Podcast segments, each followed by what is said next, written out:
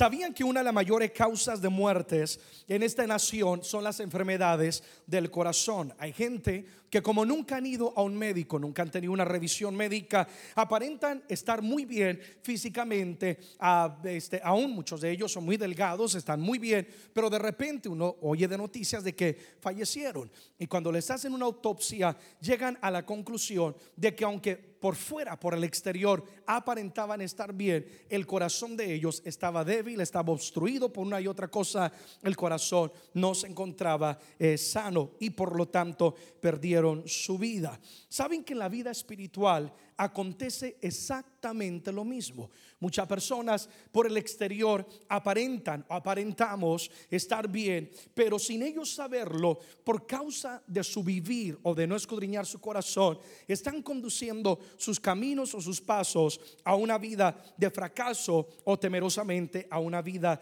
de muerte. Es por eso que continuamente nosotros debemos escudriñar. Alguien diga conmigo, escudriñar que es analizar nuestro corazón, que es permitir que Dios a la luz de su palabra venga y hable a nuestra vida, qué áreas necesitan ser sanadas y necesitan ser transformadas y atender a nuestro corazón. No descuides tu corazón.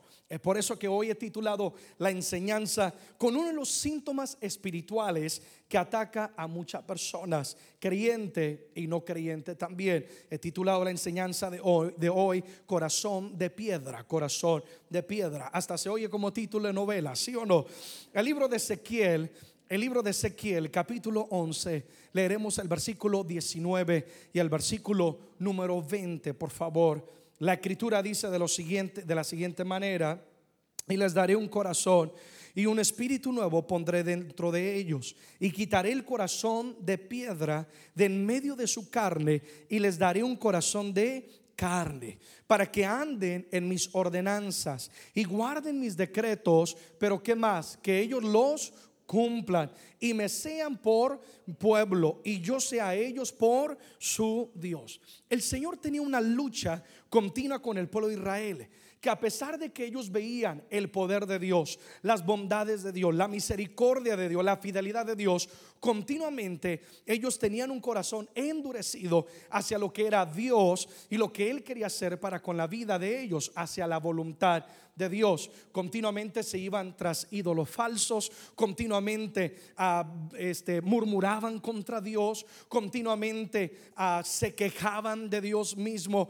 Y entonces había en ellos un corazón endurecido. Esto por supuesto lastima a Dios. Y en Ezequiel capítulo 11, verso 19 y 20, el Señor está hablando de cuánto Él anhela hacer una cirugía, una transfusión o una transferencia, una operación en el cual Dios quiere quitar el corazón de piedra y depositar en todos ellos un corazón de carne. Amados, la historia de Israel es la historia de todo ser humano, de todo creyente y no creyente. Y ahorita te explicaré lo que quiero decir con esto. Dios no puede ser Dios de una persona que tiene un corazón de piedra. Al leer el texto, la escritura dice, quitaré el corazón de piedra y les daré un corazón de carne para que anden. He aquí el fruto de un corazón de carne, que es un corazón sensible a Dios, obediente a Dios, un corazón conforme al corazón de Dios. Cuando nuestro corazón es el corazón correcto, podremos caminar no en nuestra voluntad, sino en la voluntad de quien, amada iglesia, en la voluntad de Dios. Y entonces podremos guardar sus decretos, pero más que conocer la palabra, dice, los cumplirán. Hay mucha gente que conoce la palabra, pero porque el corazón está de piedra, es decir, no han permitido que esa palabra cobre vida en ellos. ¿Saben que hay mucha gente que lee la Biblia para aplicársela a la suegra? Que lee la Biblia para aplicársela al vecino? Que lee la Biblia para aplicársela a otra persona? Es más, hay gente que me escribe, que oye los mensajes y dicen, pastor, qué bueno este mensaje, se lo voy a dedicar a tal amigo. Y dentro de mí yo, yo, yo digo, ojalá Ojalá que esta persona haya oído la palabra y la esté viviendo, sí o no, porque de nada nos aprovecha conocer la Biblia si no estamos viviendo la palabra. Alguien dice amén a eso.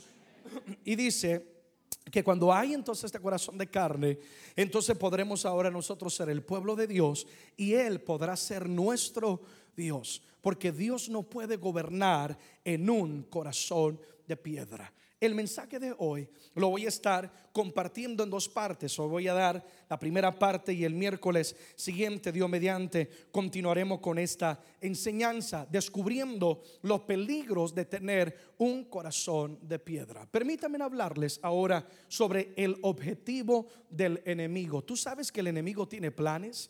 Amén. La palabra de Dios dice que el Señor tiene propósito con nosotros. Alguien diga conmigo, Dios tiene un propósito. Amén.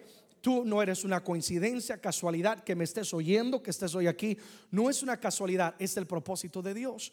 Pero también el enemigo tiene planes para con cada una de nuestras vidas. El objetivo del enemigo es endurecer nuestro corazón.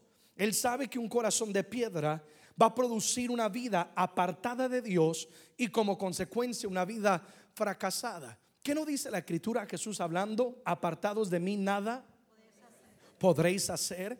El éxito en la vida depende de nuestra comunión con quién, amados, con Dios. Entonces, el objetivo del enemigo es endurecer nuestro corazón para que ya no obedezcamos a Dios, para que yo no haya esa pasión por Él, pero endurecerlo en diferentes maneras para que de esa manera nuestra vida sea parte de Dios y al ser apartados de Dios, nuestra vida será llevada al fracaso. El enemigo sabe que un corazón de piedra no escucha consejos y al contrario se burla de ellos. A veces uno ve gente que va camino al abismo y uno les dice, oye, vas mal, estás destruyendo tu familia, o estás destruyendo tu cuerpo, o estás destruyendo eh, tu, tu carrera o tu futuro. Pero como su corazón está hecho piedra, y está tan lleno de orgullo, tan guiado por su voluntad. Quien guía su corazón no es Dios, porque Dios una vez más no puede ser Dios de un corazón de piedra, sino de un corazón de carne. Y entonces tú le puedes estar diciendo, oye, mira, ahí está el abismo y vas a caer y te vas a destruir. Pero un corazón de piedra nunca va a escuchar que un consejo.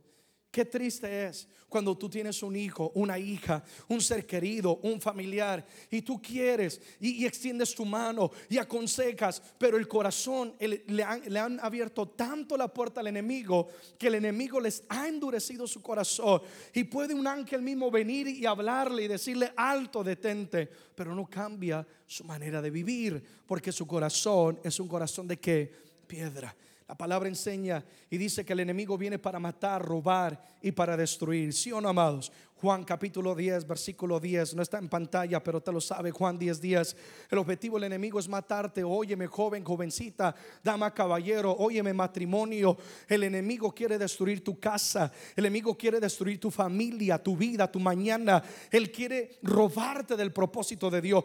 ¿Y cómo Él va a buscar hacerlo? Endureciendo nuestro corazón que nuestro corazón sea indiferente a Dios y a su voluntad y al deseo de agradarle a Él, porque un corazón apartado de Dios es un corazón que fracasa y que nunca escucha consejos. La persona que tiene un corazón de piedra. Para ellos Dios no existe. Y si existe, es simplemente para cumplir sus caprichos. Es decir, Dios es un amuleto de suerte, eh, que cuando lo necesito es cuando lo saco, o cuando lo clamo, o cuando le busco. Eh, hermano y hermana, amigo y amiga, ese no es el deseo de Dios. Dios quiere ser eh, nuestro Dios. Por eso Él dice, si cambias tu corazón, si vas a la mesa de operación, tú serás mi pueblo y yo seré tu que, tu Dios. Yo no quiero estar contigo de vez en cuando, las 24 horas, los 7 días de la semana. Amén. Y, y, para la persona de corazón endurecido, si Dios existe, no solamente para cumplir caprichos, sino también para culpar a Dios si algo no me va bien en la vida, cuando nosotros mismos labramos nuestra bendición o nuestra desgracia con nuestras decisiones. ¿Estarían de acuerdo conmigo en eso? Entonces, es, es tan importante atender nuestro corazón. La pregunta de hoy es, ¿cómo está tu corazón? Habrán áreas que están endurecidas. ¿Tendrás un corazón de piedra o un corazón de carne? Para lograr esto, el enemigo implementa estrategias eh, para poder él endurecer nuestro corazón.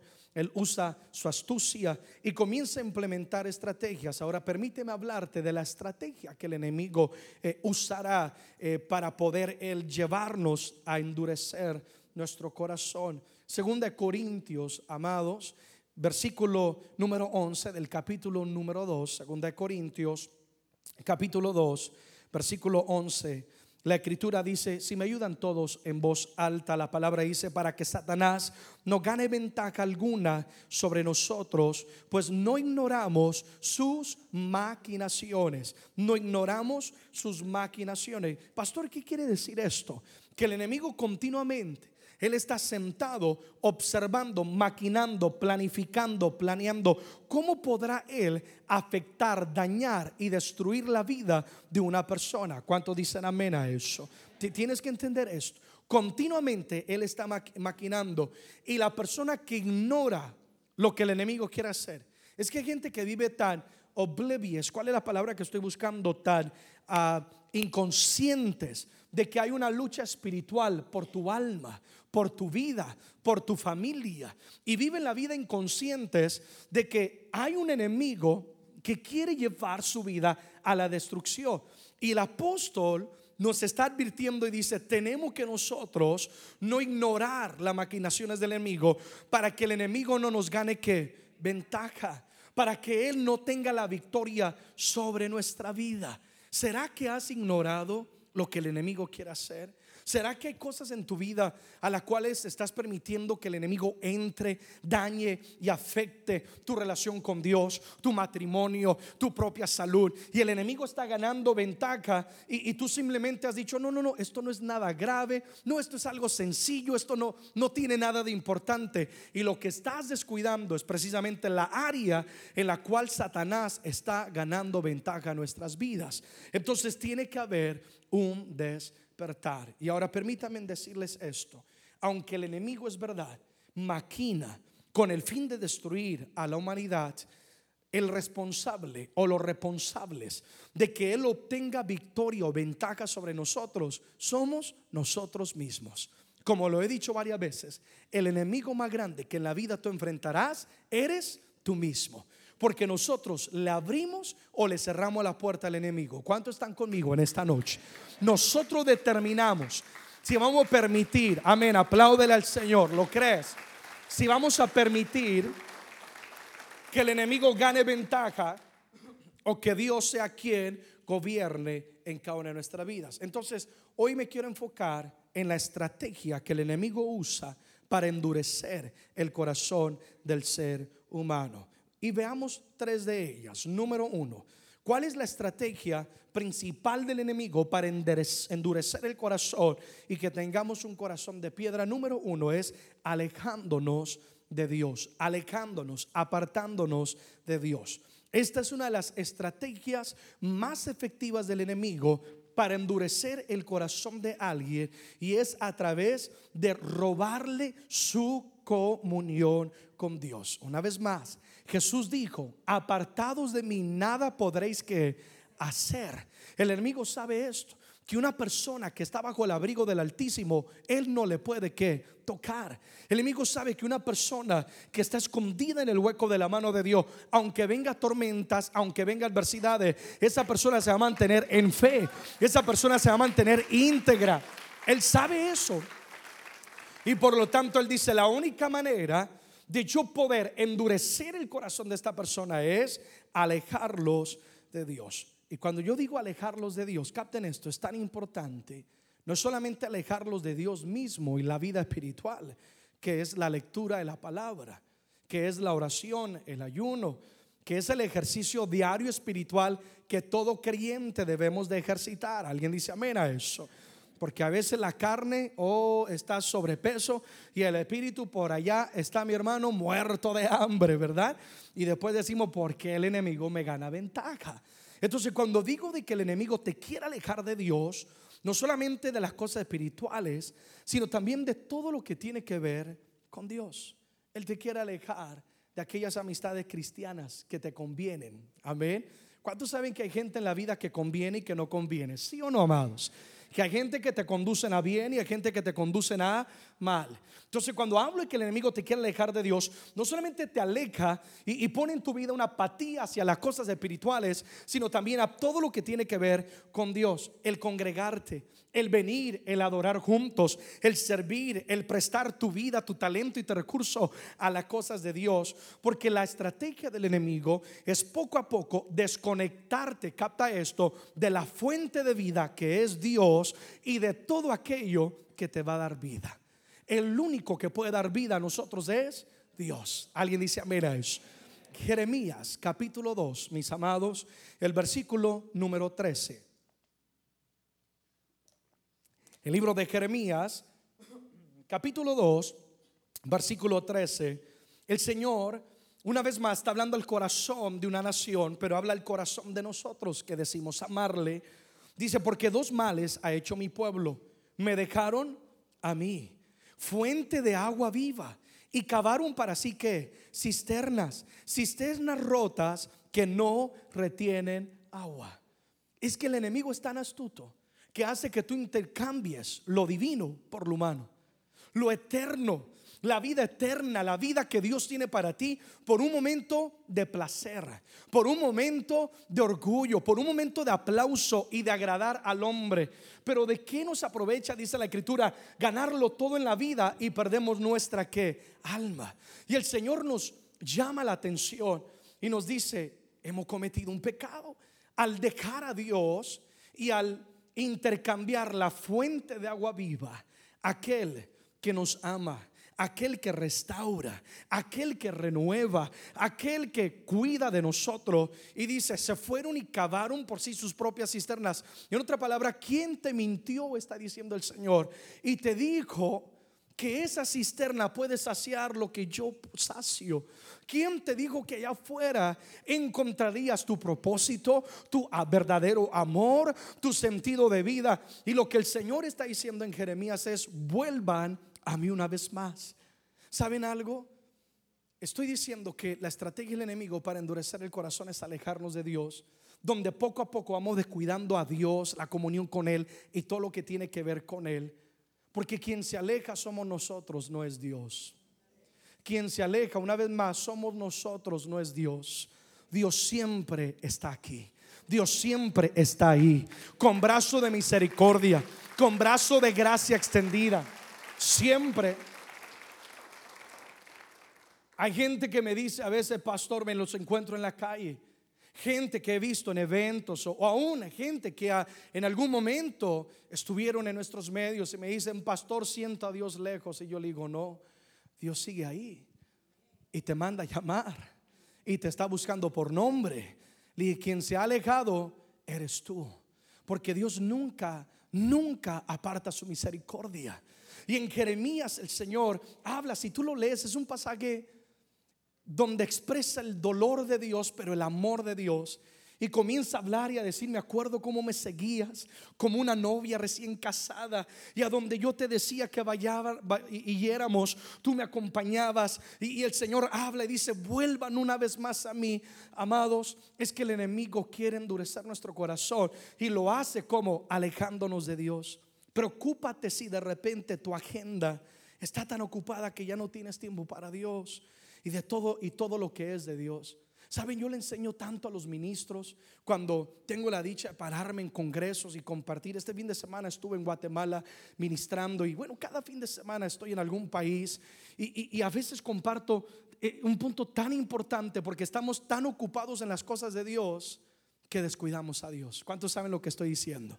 Tan ocupados en una y otra cosa que se nos olvida ir a la fuente que es Dios y después estamos secos y raquíticos espiritualmente y no tenemos nada que dar.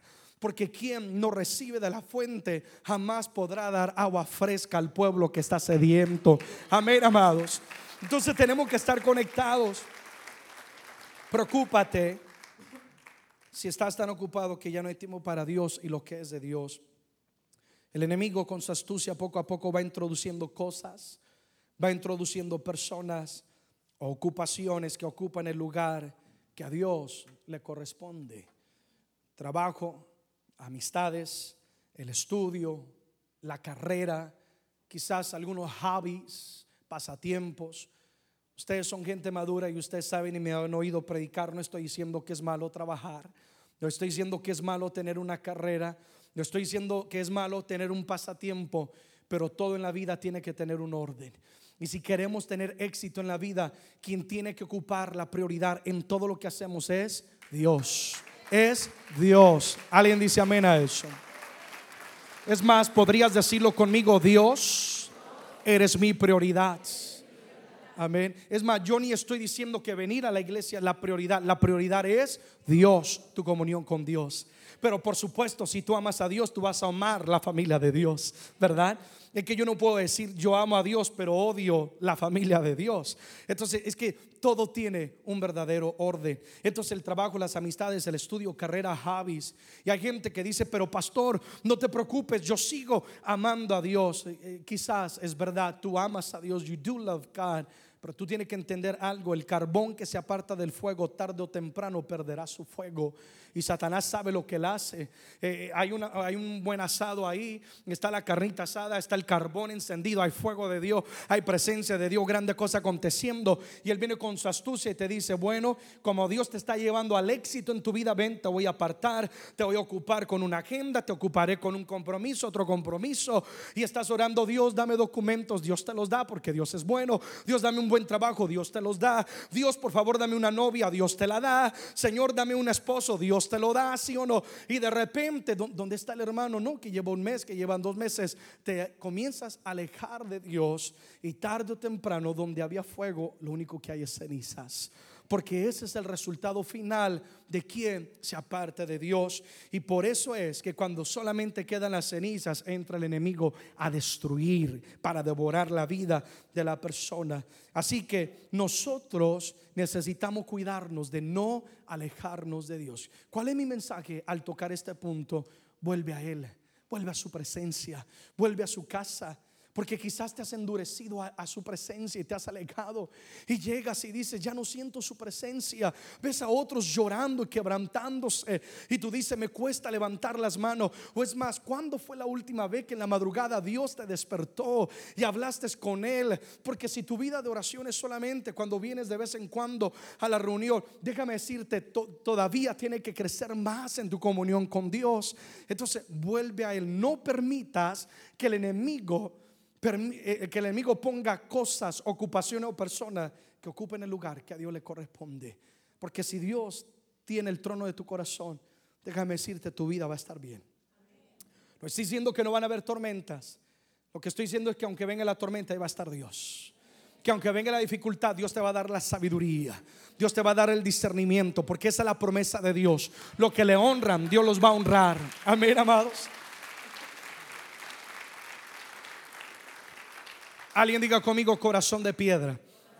Que no quiero que pierdas el título de la enseñanza, corazón de piedra. Entonces Dios quiere hacer un cambio en el corazón, que es un, darnos un corazón de carne, pero el objetivo del enemigo y su estrategia es poner en nosotros este corazón de piedra y lo hace alejándonos de Dios para que poco a poco perdamos la sensibilidad de Dios o a Dios, a su presencia. Qué, qué, qué doloroso y qué temeroso es cuando alguien ya no siente la presencia de Dios. Yo me preocupo cuando yo me paro en un altar o en un lugar a ministrar y si no siento la presencia de Dios y algo que yo le clamo a Dios cada fin de semana cada vez que me paro en un altar cuatro, cinco, seis veces por fin de semana, es Señor, dame la pasión, te necesito, te anhelo, te quiero. Pero lo que acontece en el altar es el resultado de lo que hacemos en lo secreto. Pues la palabra de Dios enseña y dice que lo que hacemos en secreto, dijo Jesús, el Padre lo va a recompensar en el público. Amén, amados. Así que si quieres una vida pública victoriosa, una vida pública de triunfo, tienes que ir a lo secreto de Dios. Número dos, ¿cuál es la estrategia del enemigo? Número dos, vamos terminando. Número dos, la estrategia del enemigo para endurecer el corazón es hacer del pecado un hábito. Hacer del pecado un hábito. La palabra hábito en el diccionario tiene el siguiente ah, significado. Es una conducta que se repite de manera sistemática. Es decir, es algo que se hace una y otra y otra y otra vez y se convierte en un que hábito. Una cosa, mis amados, es tener un momento de debilidad, porque somos humanos. Alguien dice amén a eso. Alguien te maltrató, alguien hizo algo y respondes de una manera equivocada. Somos humanos, es verdad. Eh, una cosa es tener un momento de debilidad o ser tentados y otra cosa es buscar la tentación. Capten lo que les estoy diciendo y continuamente caer en el pecado. El libro de Santiago capítulo 1 verso 13 al versículo 15, la escritura dice, cuando alguno es tentado, no diga que es tentado de parte de Dios, porque Dios no puede ser tentado por el mal, ni él tienta a nadie, sino cada uno es tentado cuando de su propia concupiscencia es atraído y seducido. En otras palabras, cuando de lo que hay en su mente a lo que le ha dado lugar, esto lo atrae y lo seduce de tal manera que ya lo único que hace esta persona es pensar en el pecado y busca la oportunidad para cometer el pecado. Entonces dice, versículo 15, entonces la concupiscencia, después que ha concebido, va a dar a luz al pecado. Dice, entonces se va a dar a luz, se comete el pecado y el pecado, siendo consumado, da a luz la muerte. ¿Qué dice la escritura? La paga del pecado es muerte. Por favor, no nos engañemos, amados. El pecado lleva nuestra vida a una vida de muerte. No solamente muerte en nuestra comunión con Dios, no solamente una muerte espiritual o una muerte eterna, sino una muerte matrimonial. ¿Cuánta gente ha perdido un matrimonio por un momento de placer? ¿Cuánta gente ha arruinado una carrera por un momento de orgullo? ¿Cuántos están conmigo en esta noche? Amén. Entonces, el pecado conduce a la muerte. Hay gente que a veces dice, pastor, ore por mí, es que tuvo un momento de debilidad con ella. Y entonces uno le pregunta, sí, es verdad. ¿Y qué hacía con ella a la una de la mañana solos en el carro, verdad? ¿Qué es lo que estaba haciendo esta persona? Metiéndose en la boca del lobo. Y a veces hasta terminan culpando a Dios. Si Dios no quisiera que pecare con ella, entonces ella no hubiera nacido. Tienen una, una, una, una lógica, una lógica toda fuera de sí, donde Dios de una de otra manera termina siendo el culpable de los pecados de ellos. Entonces hay personas a quienes el pecado se les convierte un hábito. Les es fácil pecar, fácil mentir, maldecir, codiciar. El enemigo poco a poco ha borrado la línea del límite y te ha consumido tanto que ya no te sacia lo que hacías antes, sino que una cosa te va llevando a otra. Tu corazón va endureciéndose. ¿Lo estamos entendiendo, amados? Y se va convirtiendo en un corazón de piedra. Antes era un pecado liviano, digámoslo de esta manera, aunque ante Dios pecado es pecado, pero era algo, algo liviano, digámoslo de esa manera, pero ya no te sacia y ahora se borró ese límite y ahora vamos a algo peor y algo peor y cuando menos te das cuenta tu corazón está hecho piedra. El fin del enemigo, porque él conoce la palabra y la paga del pecado es muerte. ¿Y qué peligroso es esto? Porque no estamos engañando a Dios, porque a Dios nadie lo engaña. Dios está en todo lugar. Dios me conoce, Dios te conoce. Ante Él estamos en alma desnudos nos estamos engañando es a nosotros mismos. El libro de Hebreos, capítulo 10, versículo 29 al 31. Yo quiero que captemos esta palabra, son palabras directas de parte de Dios, donde dice, ¿cuánto mayor castigo pensáis que merecerá el que pisoteare al Hijo de Dios y tuviere por inmunda la sangre del pacto en la cual fue santificado e hiciere afrenta al Espíritu de gracia? Ahora, si tú lees el capítulo 10 dice, advertencia al que peca deliberadamente. No es el que es tentado, sino aquel que ha hecho del pecado un hábito, donde deliberadamente peca continuamente. Y aquí está diciendo, cuán gran castigo hay para el que pisotea la sangre del pacto, aquella preciosa sangre de Cristo. En otra palabra, cuando yo peco consciente de lo que estoy haciendo, lo que estoy haciendo es pisoteando la sangre de Jesús y diciendo, Señor, no vale nada lo que tú hiciste para conmigo. Y es más, eh, esto es fuerte. Dice, afrenta al espíritu de la gracia. Como la persona que quiere deliberadamente pelear, ¿sí o no? Es como una persona chiquita pararse frente a un, este, uno de esos jugadores de basquetbol grandotes, ¿sí o no? Y le dice, a que yo te voy a tumbar y le queda aquí a la rodilla nada más. Eso es lo que es enfrentarte al espíritu de la gracia. Pero miremos lo que sigue diciendo, versículo 30 pues conocemos al que dijo, mía es la venganza, yo daré el pago, dice el Señor, y otra vez El Señor juzgará a su pueblo. Y el versículo 31, ¿qué dice, amados? Horrenda cosa es caer en manos del Dios vivo. Alguien diga conmigo, mi Dios no está muerto, Él es un Dios vivo. Entonces yo quiero que entiendas esto, que, que Dios es consciente de nuestra vida, que Dios está con nosotros, Él, Él es vivo y Él es real en nuestras vidas. Entonces, una, una, persona con corazón de piedra es aquella que aún llega a decir, por eso toqué este, este versículo, aún llega a decir, bueno, al fin y al cabo, eh, Dios es Dios de gracia y Él me va a perdonar. Y, y es verdad, Dios es Dios de gracia. Y su sangre tiene poder y te puede perdonar y puede limpiar tu vestidura y cambiarte y transformarte, pero si verdaderamente hay un arrepentimiento. Pero mi advertencia en esta noche con la enseñanza de hoy es no juguemos con un Dios que es vivo. No juguemos con un Dios que es amor. Pero la Biblia también dice que Él es un Dios de fuego que consume. Amén, amada iglesia. Y entonces nosotros no podemos jugar con Él sino que al contrario, es que si yo amo a Dios, yo paso tiempo con Dios, yo voy a detestar entonces también lo que es la vida del pecado. Entonces, la palabra habla de que pecar deliberadamente es estar consciente de lo que estamos haciendo y pisotear la sangre de nuestro Dios. ¿Se acuerdan de Sansón en la Biblia?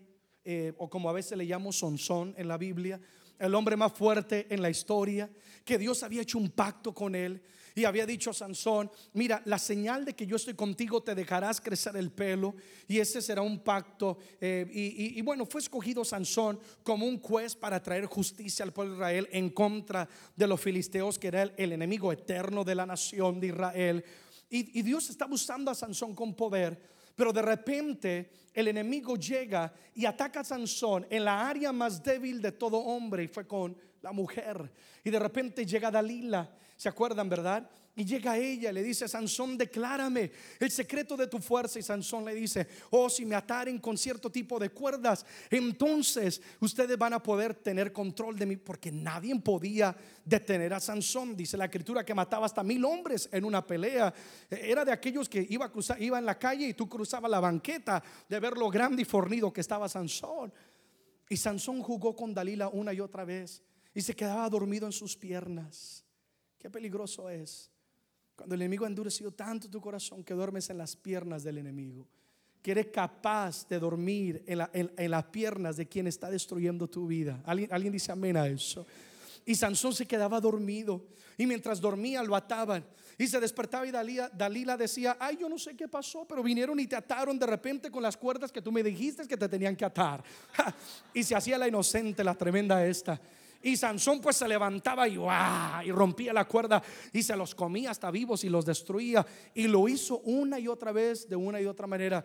Pero un día en su debilidad y en su cansancio se duerme en las piernas de ella y le dice, bueno, mi secreto está en el cabello que tengo, es mi señal de pacto. Y mientras él dormía, le cortan el cabello y cuando él se despierta, Dalila le dice, Sansón, Sansón, tus enemigos. Me imagino que él se despierta pensando una vez más, Dios sigue conmigo, pues Dios es gracia, Dios es amor, Dios es misericordia. Me irá a respaldar una vez más, pero cuando se, eh, se lanza a atacarlos se da cuenta que ya no los podía destruir, sino que lo toman preso, le sacan los ojos y se convierte en un payaso en el coliseo de los filisteos. Y termina una historia triste que no tenía que terminar de esa manera.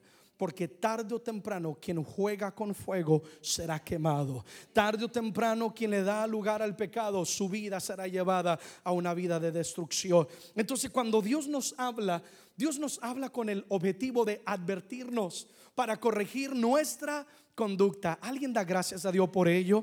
Para que nosotros traigamos corrección y convicción y transformación. El enemigo endurece el corazón haciendo del pecado un hábito. ¿Será que te es fácil mentir, engañar a otros? ¿Será que te es fácil estar yendo a lugares que no son adecuados? Y ya, ya no hay temor de Dios. There's no fear of God. No hay amor por Dios. Hoy es un día de restauración y es un día de arrepentimiento.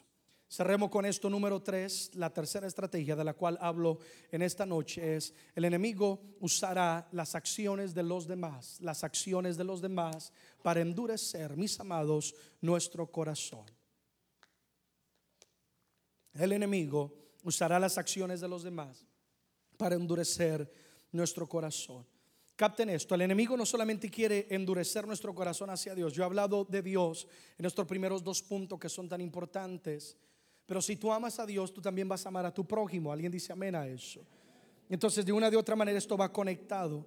¿Me puedes dar fa en fa mayor, por favor? Entonces, el enemigo no solamente quiere endurecer tu corazón hacia Dios, sino también hacia la vida del prójimo y aún hasta la propia vida. ¿Cuánta gente tiene un corazón endurecido a las necesidades de otros porque en algún momento ayudaron a alguien y en vez de agradecerles hasta salieron debiéndoles? ¿Te ha pasado eso en la vida? Que tú ayudas a alguien, se están peleando ahí los primos, yo no sé, y tú entras a ayudarles y a darle consejería, oye, no lo peines de esa manera, no se peleen, por favor. Y después terminan hablando de ti y poniéndote hasta en Facebook o quién sabe qué, sí o no, y publicando todas tus debilidades, sacan tus trapitos al sol. ¿Y qué es lo que pasa? La persona endurece su corazón y dice, bueno, pues allá ellos, sí o no, que se maten hasta llegar a decir. Y su corazón poco a poco se va convirtiendo en un corazón de piedra. ¿Cuánta gente tiene un corazón endurecido y viven amargados, con resentimiento? Porque alguien un día les traicionó, se burló de ellos o se aprovechó de la inocencia o yo no sé, se aprovechó de su vida. Por lo tanto, su corazón se ha endurecido porque dice, la única manera de protegerme es tener un corazón de piedra. En este corazoncito, aquí nadie entra, ¿sí o no? Sino solamente mamá la que me parió, la que me dio a luz. Pero me quedaré con un corazón de piedra y por lo tanto nunca reciben. Y quien no recibe no puede dar. Es que ese es uno de los peligros del corazón de piedra. La próxima semana lo tocaré. Porque el corazón de piedra no puede recibir semilla y donde no hay semilla no hay fruto. Y hay gente que por guardar y proteger su vida han endurecido su corazón. No deja que nadie les ame. ¿Cómo puedes amar si no recibes amor? Todo lo que se siembra se cosecha. ¿Cuántos están conmigo una vez más? Entonces tenemos que cuidar nuestro corazón. ¿Cuánta gente tiene un corazón endurecido hacia Dios? Porque personas que se dicen ser creyentes, lo único que han hecho es dar un mal ejemplo. Y todos conocemos personas así, que murmuran, que critican, que hablan mal. Yo quiero que entiendan algo, amigos que están aquí o amigos que me sintonizan por televisión o radio. Que una persona manche el nombre de Jesucristo no significa que todos los cristianos somos así. Porque nosotros somos un pueblo que lavado por la sangre de Jesucristo. Somos un pueblo que amamos y tememos a Dios. Y aunque hayan personas que fallen, que cometan errores, no significa no significa que ese es el sentir del pueblo de Dios. ¿Cuánta gente tiene el corazón endurecido y dice, yo no creo en Dios? Si esa persona dice creer en Dios, di que va a la iglesia y, mira, hasta le he visto golpear a su esposa. Si yo lo conozco en el trabajo, es la persona que, que maldice más, que se emborracha más. Con razón esa gente no quiere venir a Dios y Satanás con su astucia dice aprovechar la oportunidad para endurecer el corazón de estas personas. El fin del enemigo es que actúes como los demás, que seas frío, apático, violento, violenta, que seas una persona de venganza, porque eso es un corazón frío, eso es lo que eh, endurecido, eso es lo que es. Mateo 5:8 Dice, bienaventurados los de limpio corazón, porque ellos verán a Dios. Bienaventurados los de limpio ¿qué? corazón, porque ellos verán. Está hablando solamente del corazón santo en cuanto su manera de vestir y, su manera de hablar, no, sino también del corazón limpio de la amargura, del resentimiento, porque ellos verán a Dios. ¿Cuántos quieren ver a Dios en su vida? Yo quiero ver a Dios obrar. Yo quiero que Dios camine conmigo. Yo quiero que Dios me ayude a levantar mi familia, mi hijo. Yo quiero que Dios me ayude a cumplir el propósito por el cual he venido a esta tierra. Si yo quiero ver a Dios, yo tengo que mantener mi corazón que limpio. Y créanme que cuando tú eres figura pública hay mucha gente que quiere vaciar basura en tu corazón. Y si tú no aprendes a cuidar y continuamente tienes que estar, llega la noche y Señor sana este corazoncito, ¿sí o no? Pomada espiritual, sánala Dios que dijeron, que hablaron, que mentieron, que Señor sana este corazoncito. Pastor, ¿qué es lo que estás diciendo? No permitas que nada ni nadie endurezca tu corazón. Quizá gente te ha hecho mal, quizá gente ha, sido ha dado un mal testimonio, quizá personas no han sido agradecidas en tu vida, pero por favor no permitas que eso haga de tu corazón un corazón de piedra. Tú eres diferente a esas personas. Tú eres una persona de propósito. A pesar de todo, ama. A pesar de todo, perdona. A pesar de todo, ayuda, levanta. Apláudele fuerte al Señor. Amén. El día el día que actuemos como ellos actúan, ese es el día para preocuparnos. Porque significa que mi corazón se convirtió en un corazón de piedra. Y por favor, no permitas que tu vida sea usada para endurecer el corazón de otros. Be the light, sé la luz, sé la sal, sé la diferencia. Ama, perdona. Porque así como el enemigo endurece corazones, Dios no quiere usar como llamas de fuego para descongelar esos corazones, ¿sí o no? y traer vida. Por favor, acompáñenme a Proverbios 23, 26. ¿Qué dice el Dios y qué va a hacer en esta noche? Todos en voz alta conmigo, Proverbios 23, 26. Dame, hijo mío, tu corazón y miren tus ojos por mis. Una vez más, en voz alta, dame, hijo mío, tu corazón y miren tus ojos. ¿Qué pide Dios de nosotros? Dame tu corazón. Dame ese corazón de piedra. Mire, Dios nos ama tanto que aún teniendo un corazón indiferente a Él, Él nos dice, dámelo. Y yo lo cambiaré. Que aún teniendo un corazón lleno de dolor o de amargura, Dios dice, dámelo. Entrégalo en mis manos. ¿Sabe que la presencia de Dios, en la casa de Dios, en el altar, es un lugar de transferencia, de operación? Si tú sales de la misma manera, hemos perdido el tiempo. La idea es salir que transformado. Si hay cargas, te vas con paz. Si hay amargura, te vas feliz, ¿verdad? Si hay opresión, te vas sonriendo, te va con gozo. Porque cuando tú le entregas a Dios aquellas áreas con las cuales tú dices, Señor, me es imposible sanar mi corazón. Me es imposible ser libre de esta amargura. Me es imposible ser libre de este pecado de infidelidad, de pornografía, de mentira, de avaricia. Señor, mi corazón está hecho de piedra y hay un reconocimiento y tú se lo entregas a Dios. Eso es lo que Dios está buscando. Un rendimiento total. Y cuando tú extiendes tu mano, Dios inclinará los cielos a tu favor. Cuando tú extiendes tu mano, no vacía, sino con tu corazón, Dios inclinará su gracia hacia ti. Dios inclinará su misericordia. O oh, alguien apláudale si está de acuerdo conmigo. Dios inclinará su misericordia y te abrazará y te renovará.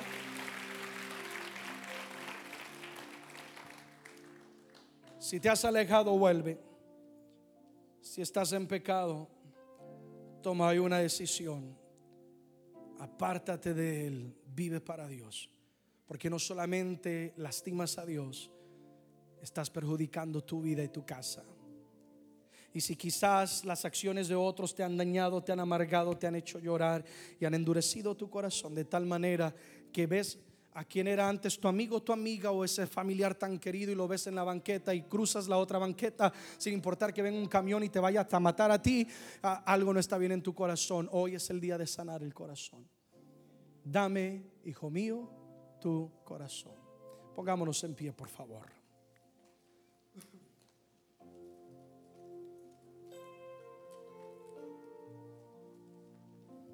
Señor, a ti venimos con un corazón en nuestras manos. Te necesitamos. Canta conmigo. Y hoy vengo a ti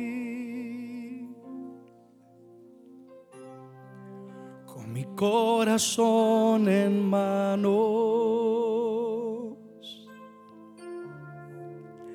Y sé que solo tú puedes saciarlo. Si tan solo me tocará. Hoy vengo a ti y hoy vengo a ti con mi corazón en manos, con mi corazón en manos a rendirlo a ti. Y sé que solo tú puedes saciarlo, cambiar y transformarlo. Si tan solo tu mano me tocará. Tú eres refugio,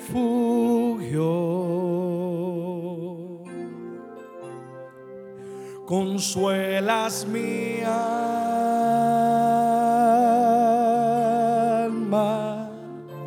y hoy en tus brazos. Dile, yo quiero morar, yo quiero. Todo con manitas levantadas decimos, maestro, tócame. Y maestro, tócame.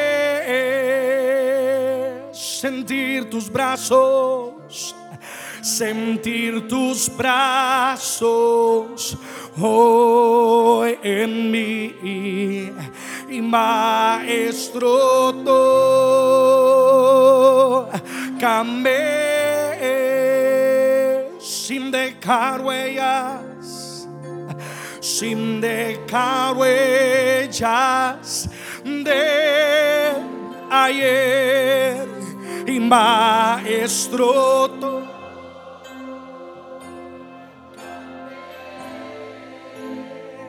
anhelo sentirte, sentir tus brazos hoy en mi maestro. Oh Jesús, tócanos y borra todo pasado, toda huella del ayer, sin dejar huellas de ayer y tócame.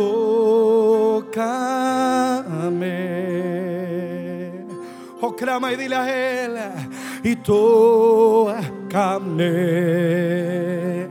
Yo mi vida la rindo. Tócame.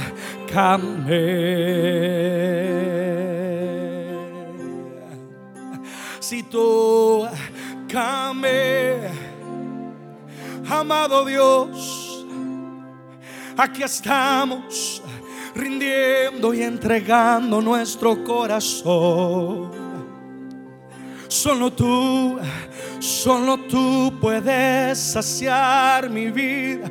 Solo en ti encuentro paz. Solo en ti encuentro amor. Solo tu voluntad en mí me llevará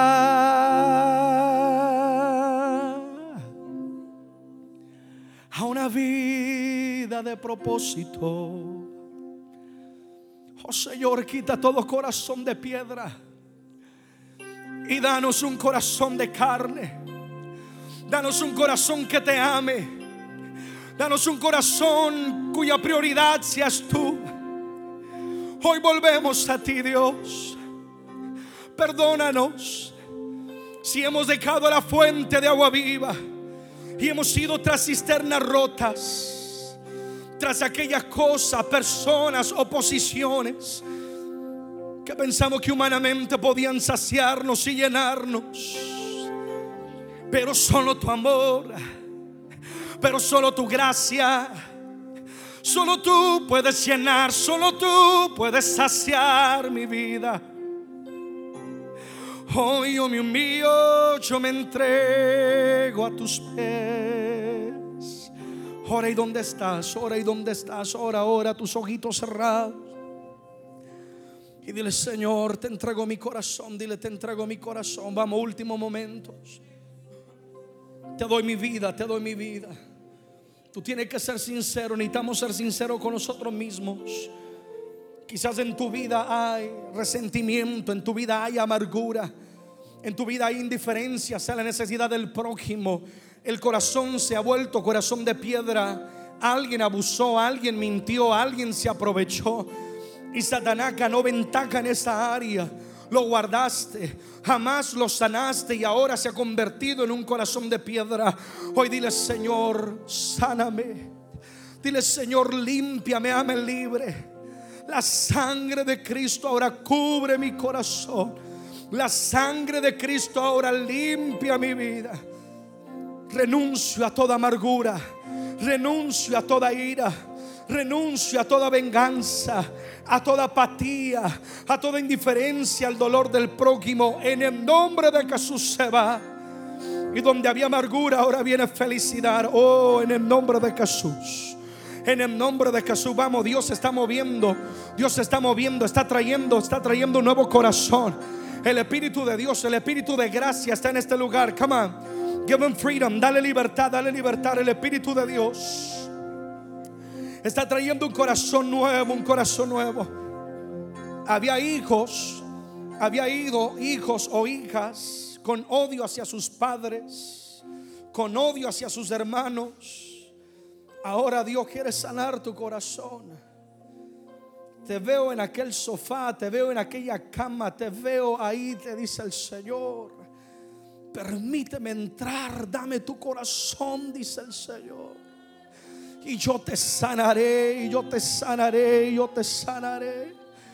Porque yo he venido para que tengas vida y vida en abundancia, dice Jehová. Tú volverás a amar, oye lo que Dios te dice. Tú volverás a reír, oye lo que Dios te dice. Tú volverás a dar, tú volverás a abrir tus brazos. Volverás a gozar y a danzar porque yo soy Dios de vida de libertad. Ahora te declaro libre en el nombre de Jesús. Mujer, varón, libre en el nombre de Jesús. Todo pecado ahora lo llevamos a los pies de la cruz. Todo pecado a los pies de la cruz. Todo lo oculto, lo que nadie ha visto, lo que nadie sabe. Yo lo rindo a Cristo. Yo lo rindo a Él. Vamos, rinda tu vida. Unos momentos más. Unos momentos más. Dile, Señor, que tu misericordia hoy venga sobre mí. La gracia de Dios. The grace of God, la gracia de Dios ahora te abraza y ahora te renueva, ahora te renueva. Oh, la palabra dice que si confesamos nuestro pecado, Dios es fiel y justo para perdonarnos. Vamos, si hay un genuino arrepentimiento, esta es la noche para hacerlo. Esta es la noche para decirle, Señor, perdóname, límpiame, límpiame, límpiame con la sangre de Jesús. Quiero ser libre de estas adicciones. Quiero ser libre de estas palabras. Quiero ser libre de estas emociones. Quiero ser libre de esta conducta. Quiero ser libre de aquello que no te agrada. Ahora me arrepiento, me arrepiento. Y soy libre, libre, libre, libre en el nombre de Jesús. Ahí donde estás, dilo conmigo, Señor, perdona todo pecado. Si mi corazón se ha endurecido y se ha perdido el temor por ti Dile, Espíritu noble, ven y susténtame, límpiame y seré más blanco que la nieve. Límpiame con tu sangre, sangre carmesí. Jesucristo, renuévame y perdona todo pecado. Y hoy vuelvo a ti, Dios. Si me alejé de ti, vuelvo a ti.